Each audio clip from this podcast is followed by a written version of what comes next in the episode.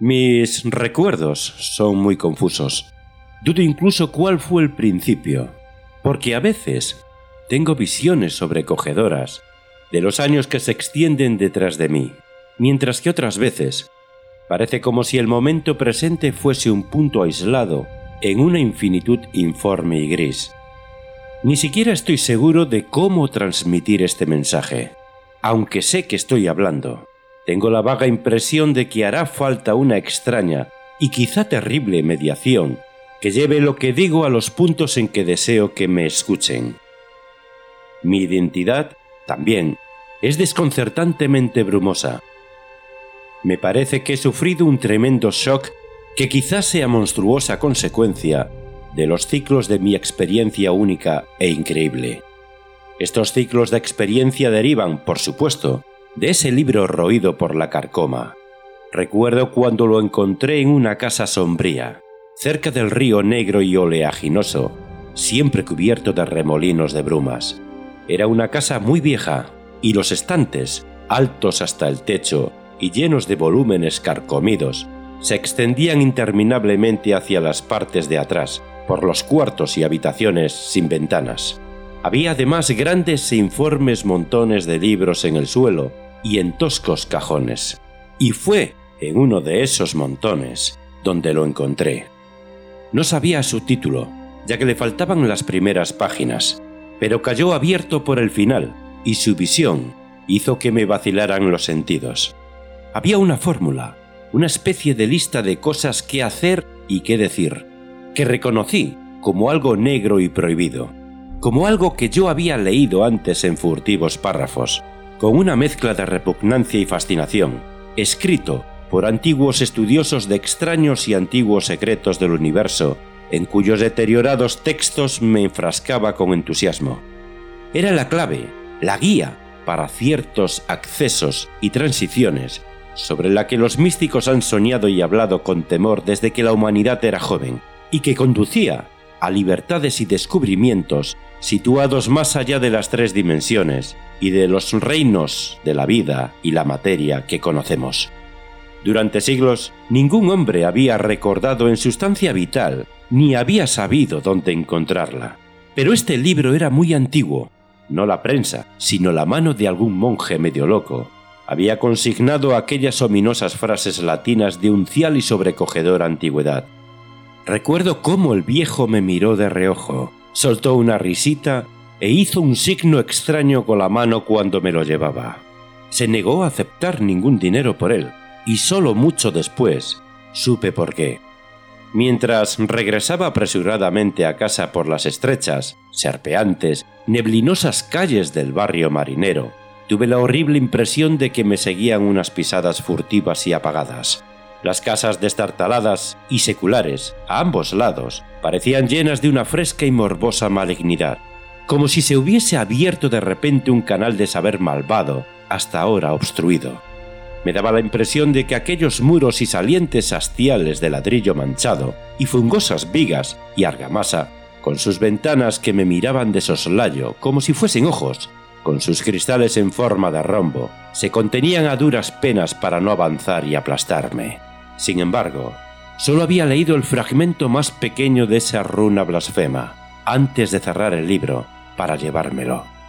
Recuerdo cómo leí por fin el libro, con la cara pálida, encerrado en mi habitación del ático donde durante tanto tiempo me había dedicado a extrañas investigaciones. El enorme caserón estaba en silencio, ya que no llegué hasta después de la medianoche. Creo que por entonces yo tenía familia, aunque los detalles son muy confusos. Y sé que había muchos criados. No recuerdo qué año era, porque desde entonces he conocido muchas épocas y dimensiones, y todas mis nociones del tiempo se me han disuelto y remodelado. Leía a la luz de las velas, recuerdo el incesante gotear de la cera, y de cuando en cuando me llegaba de lejanos campanarios un repique de carrillones. Creo que escuchaba aquellos carrillones con especial interés, como si temiese oír alguna nota ajena y remota entre los tañidos. Entonces sonó el primer ruido de arañazos y manoteos en la ventana de la buhardilla, que se asomaba por encima de los tejados de la ciudad.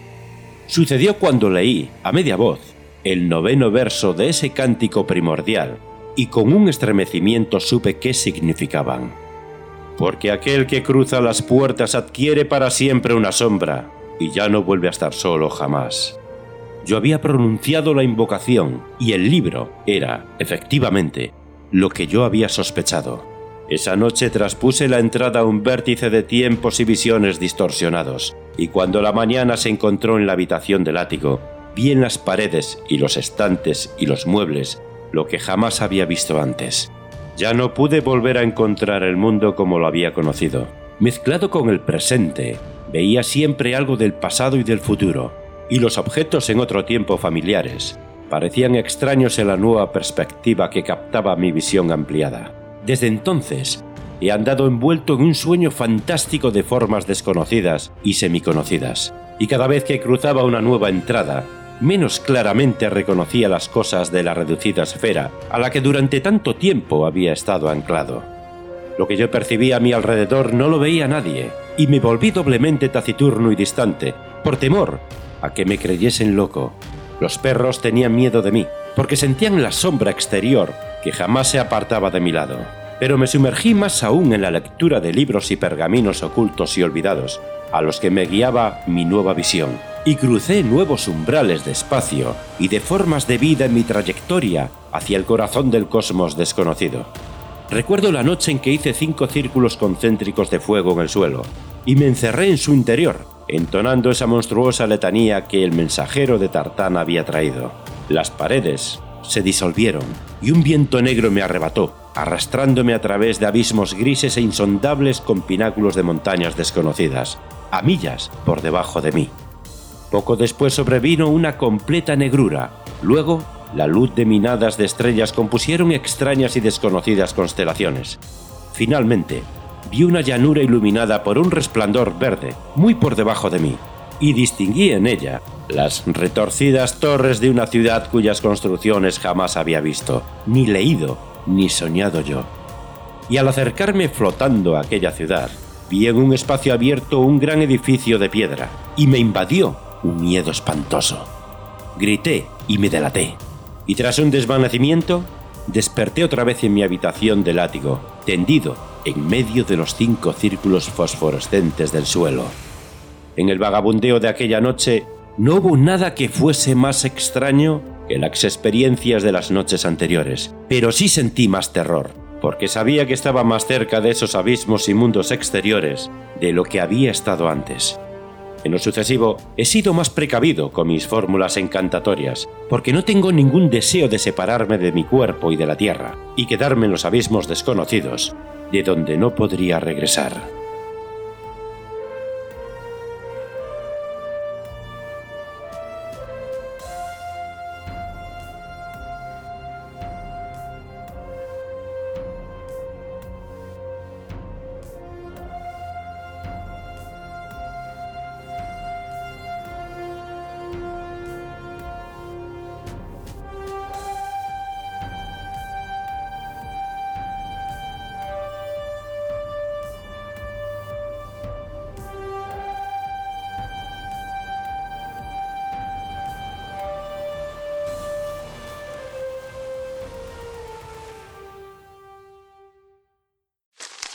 Me, me, me, me, me, but also you. The Pharaoh fast forwards his favorite foreign film, Powder Donut. okay, what's my line? Uh, the only line I see here on the script is get options based on your budget with the name your price tool from Progressive. Oh man, that's a tongue twister, huh? I'm sorry, I'm gonna need a few more minutes. bulbous Walrus, the Bulbous Walrus. The name your price tool, only from Progressive. The owl ran afoul of the comatose coxswain. Progressive Casualty Insurance Company and affiliates. Price and coverage match limited by state law.